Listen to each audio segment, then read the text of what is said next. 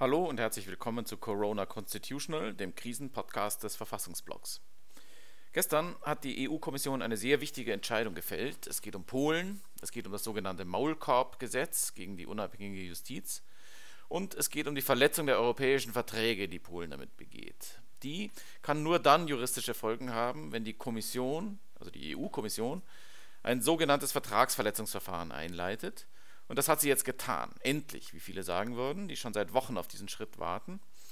Und ich spreche heute darüber nicht mit einem Verfassungsrechtler, sondern mit einem Aktivisten und Bürgerrechtler, nämlich mit Martin Michelski von der NGO Open Dialogue Foundation, um ihn zu fragen, wie das ankommt in Polen, was die, was die Kommission da macht, beziehungsweise noch nicht gemacht hat und ob das überhaupt noch was bringen wird, so ein Vertragsverletzungsverfahren jetzt jahrelang zu betreiben, während in Polen längst vollendete Fakten geschaffen werden.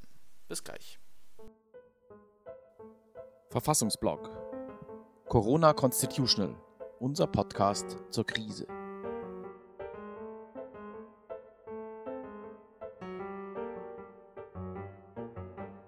Hi Martin, how are you doing? Hi Max, great. Uh, thank you so much for inviting me to your podcast. My pleasure, my pleasure. It's great to have you here. This week, you and Laurent Pech had authored a piece uh, which you published on the Verfassungsblog, which was a call on particularly the EU Commissioner uh, Vera Jourova to finally act and get their act together and um, do something against the blatant EU law violations going on in Poland.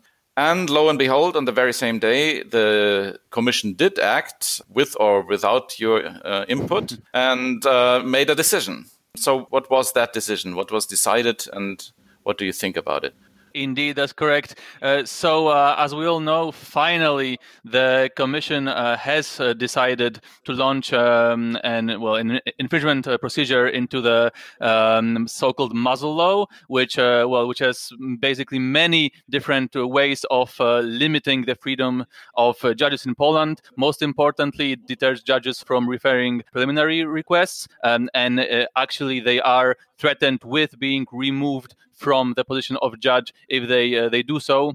Of course, the main uh, reason for that is just to have a chilling effect, so that the judges do not act, uh, let's say, against the wishes of the of the government. So uh, this was our very first uh, request to the commission, um, and. Um, of course, that's something that has been asked of the Commission for many uh, months now, especially by, as you mentioned, uh, Laurent Pech. But that's just the very first step. Probably uh, you've seen already the the reply of the um, uh, Polish government. Uh, so we are uh, quite sad uh, to say that, well, as could be expected, the Polish government doesn't really. Uh, well, doesn't respect any any basically EU law at, at this point, and, and their reaction was quite easy to predict. They said that the European Union does not have the jurisdiction to interfere in, in internal uh, matters of of the judiciary of a, of a member state of course, we know it's uh, it's not about interfering with a with a member state's judiciary, uh, because yes, in, indeed the EU cannot interfere in the structure of the of the judiciary in the construction. But of course, we have Article uh, two TEU, Article 19. Uh, so the EU and a member state ha- has to ensure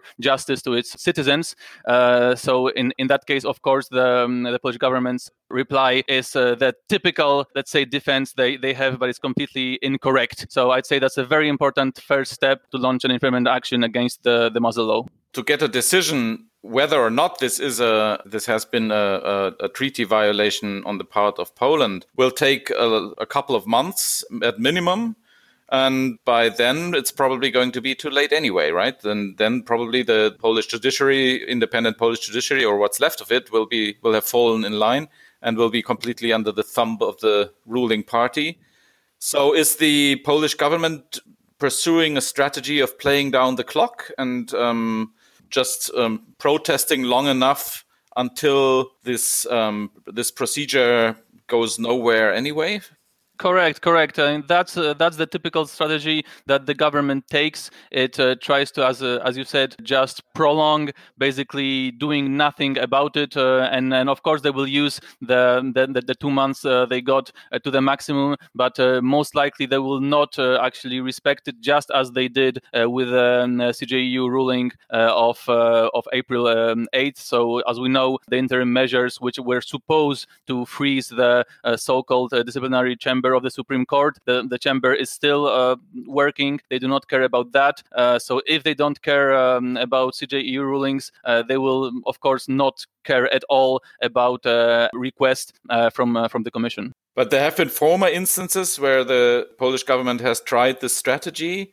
and the the Court of Justice, in conjunction with the Commission, have been rather creative to build counter strategies against that and uh, combining a temporary injunction with a hefty penalty fee for every day they um, fail to implement the the injunction. That's right? exactly it, and that's exactly what we are uh, waiting for. I mean, I'm very sad to say it uh, being Polish, but that's exactly what is needed right now. It's really the last resort that the Commission needs to uh, really apply some financial. Um, well, the, the ECJ and the Commission they they need to, of course, uh, try some uh, financial penalties uh, because otherwise, um, as I mentioned, the the Polish the Polish government seems not to to care. And and just to give you a very specific example, actually, in terms of the of the injunction on the um, uh, on the disciplinary chamber, uh, we know that it's uh, still actually operating because the um, uh, the president, uh, well, the former now president of the Supreme Court, Professor Gersdorf, uh, she actually tried to implement that ECJ ruling and asked for all the cases handled by the disciplinary chamber to be transferred to other chambers of the Supreme Court, and the disciplinary chamber simply refused and just continued operating as if as if nothing nothing happened. So un- unless there are really uh, financial consequences, then uh, then I'm, I believe that, that they they have no no incentive, honestly, to do to do anything. Why do you think does the commission not make use of these tools? What is what what would be your explanation? Ah, that's actually an excellent question. Well, I've, I guess everything comes down uh, to to political, um, let's say, calculations. Of course, I'm I'm I'm not you know I'm not a commissioner. Commissioner, I don't work in the commission, and, and I only know as much as, as everyone else. So uh, so my guess is that they are uh, trying to uh, well to have some faith in the in the in, in the Polish uh, authorities. Of course, this faith is uh, is misplaced. I, would say it's very similar to the attitude that Commissioner Jourova has towards Orban. As we know, she she just said that uh, that his emergency measures, basically giving him you know unlimited uh, dictatorial uh, powers, uh, they are for now compliant with with EU law. So so I think they are they are well giving the benefit of the doubt even to let's say uh, aspiring autocrats like Orban, like like Kaczynski of course i don't i don't agree with uh, with that uh, with that strategy so right now why um, why they haven't done anything more why they haven't uh, started um, they haven't tried already to uh, freeze this um, this new muzzle law. Uh, I believe that they think that the infringement and the temporary measures uh, from the Court of Justice for now are enough because if the disciplinary chamber cannot function, then also the muzzle law in a way cannot be fully applied because there is no disciplinary chamber which would actually, let's say, finish the process of removing a, a judge from from his uh, position. Uh, so I believe that that for now the commission believes or hopes that um, that the interim measures were enough. That's why it's just giving the giving Poland, you know, two months uh, to explain themselves for now.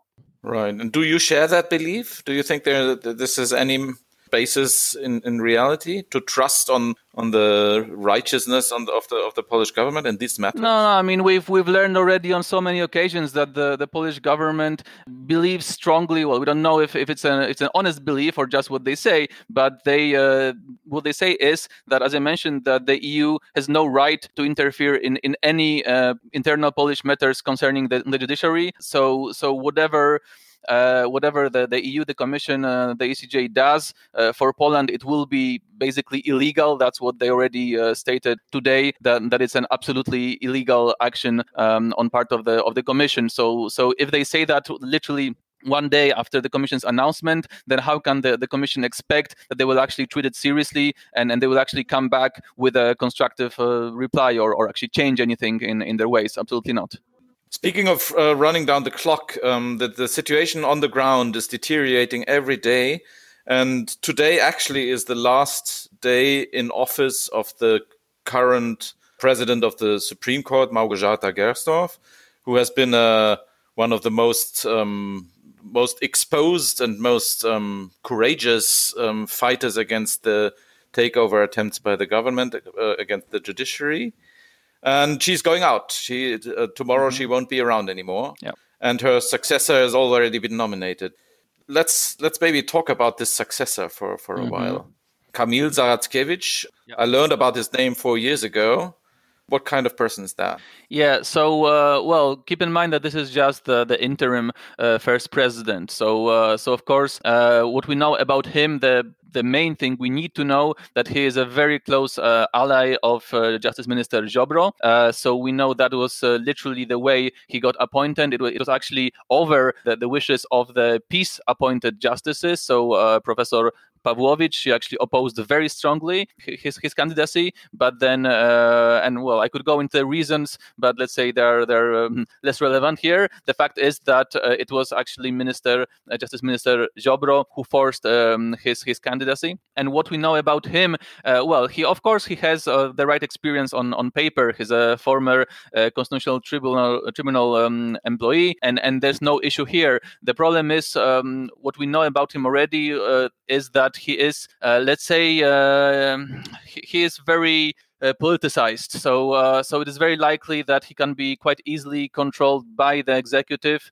Um, we know that he already um, had some, let's say, very controversial. He took some very controversial uh, legal steps. For example, he he actually tried uh, to uh, well, he, he he actually directed, I believe, a preliminary question to the uh, ECJ, claiming that all the judges actually uh, appointed earlier by the original National Council of the Judiciary uh, were actually appointed unlawfully. Of course, there's no no no basis for such ideas. So um, we know that he's political political dependent. We know he's easy to to manipulate. Then the, there is one actually one well piece of news that that actually was just I think for the first time published today. Uh, I'm I cannot say uh, to to what extent it is confirmed, uh, but but it was actually reported by a trustworthy uh, source in the news today that Mr. Zaradkiewicz he has different, let's say, personal issues. Of course, it's not it's not our um, our, our place to to to of course judge you know his personal life, but there, there is a recorded incident of him, for example, coming uh,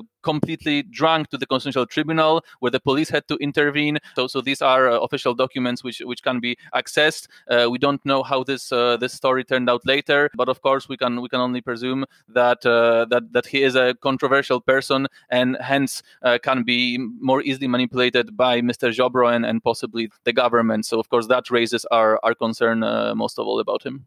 Right. And as you've mentioned in a tweet before, um, there's one more thing one could mention about the new interim president of the Supreme Court, which is the fact that he isn't even a proper judge, uh, strictly speaking, because he has been appointed by President Duda in spite of the fact that he has been made a judge with participation of the um, subjugated new uh, National Council of the Judiciary, which is which makes his appointment as a judge dubious in the first place. Now, speaking of President Duda, there's a huge um, debate right now about the uh, presidential election, obviously, which is uh, scheduled to take place um, in a, in a few days and right at the peak of the of the pandemic, and therefore it's hugely controversial whether to hold this this uh, election at all, and particularly on the terms the government um, is planning to do it, which is a postal election mm-hmm. completely by postal vote. Mm-hmm which is rather unheard of in Poland, right? As, as absolutely, absolutely. Uh, that's actually well. Th- thank you, Max, for actually for raising that issue because I would say, for me personally, this is the most worrying development in Poland. I'd say even since uh, PiS uh, took uh, took power, uh, because until now they were operating, let's say, within some sort of loosely defined, let's say, legal legal bounds. Of course, they they kept pushing uh, those, those those boundaries. of course, they they wouldn't um, adhere, let's say, to the the constitution, breaking more and more uh, European, let's say, norms and values. But this time, for the first time, it's I would say it's a complete, total abolishment of democracy, of the of the very basic founding rules of uh, of a democratic process. Uh, so the, the, there are so many things wrong um, with what they are trying to do. This, as I, I, said, they well they call it an, an, election, but I would say that it doesn't have anything to do with a proper election. Uh, so first of all, if, if it would not be popular vote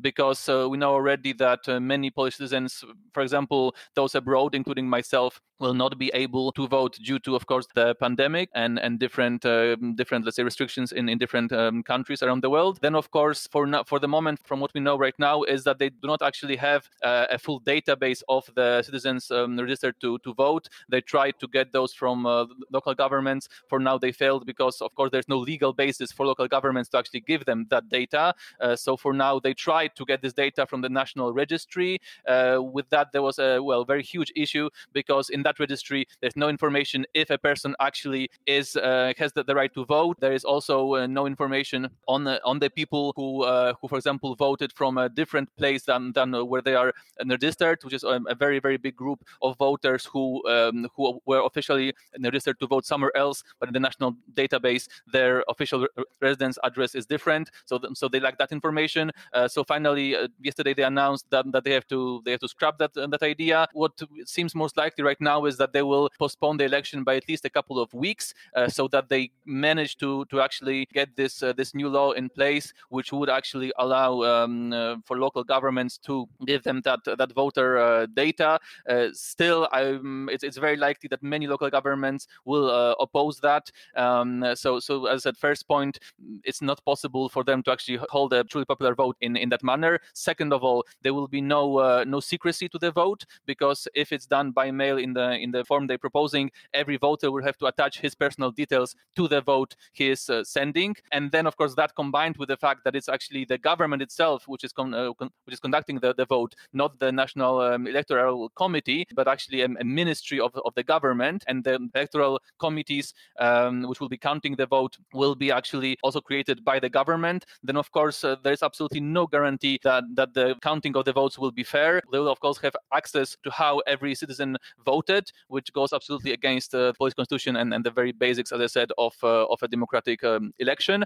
And then, of course, there are huge, huge, huge possibilities for abuse even on the level of citizens. So, for example, the fact that the um, voting ballots will be just deposited in mailboxes, and we've actually just seen yesterday uh, we saw how the ballot will look like, uh, and we know it's just a simple uh, sheet sheet of A4 paper with zero additional security. It can simply be photocopied on a on a copier. So, what can be very easily done is that you can just see uh, who of um, who out of your neighbors uh, isn't voting, or I know your grandpa, your family, friends, whatever, and you can just uh, photocopy your own ballot, add their signature. There is no way actually for uh, for the for the commissions to to to verify the signature because they don't have any database of uh, of signatures. So basically, one person could easily vote three, four, or more times, basically as many times as uh, he knows people around him who are not planning to vote. Or of course, they could also uh, simply take their ballot out of their mailbox. That's also an, an, an option. So there are so many so many possibilities that this can can go wrong. Uh, I could go into even even more reasons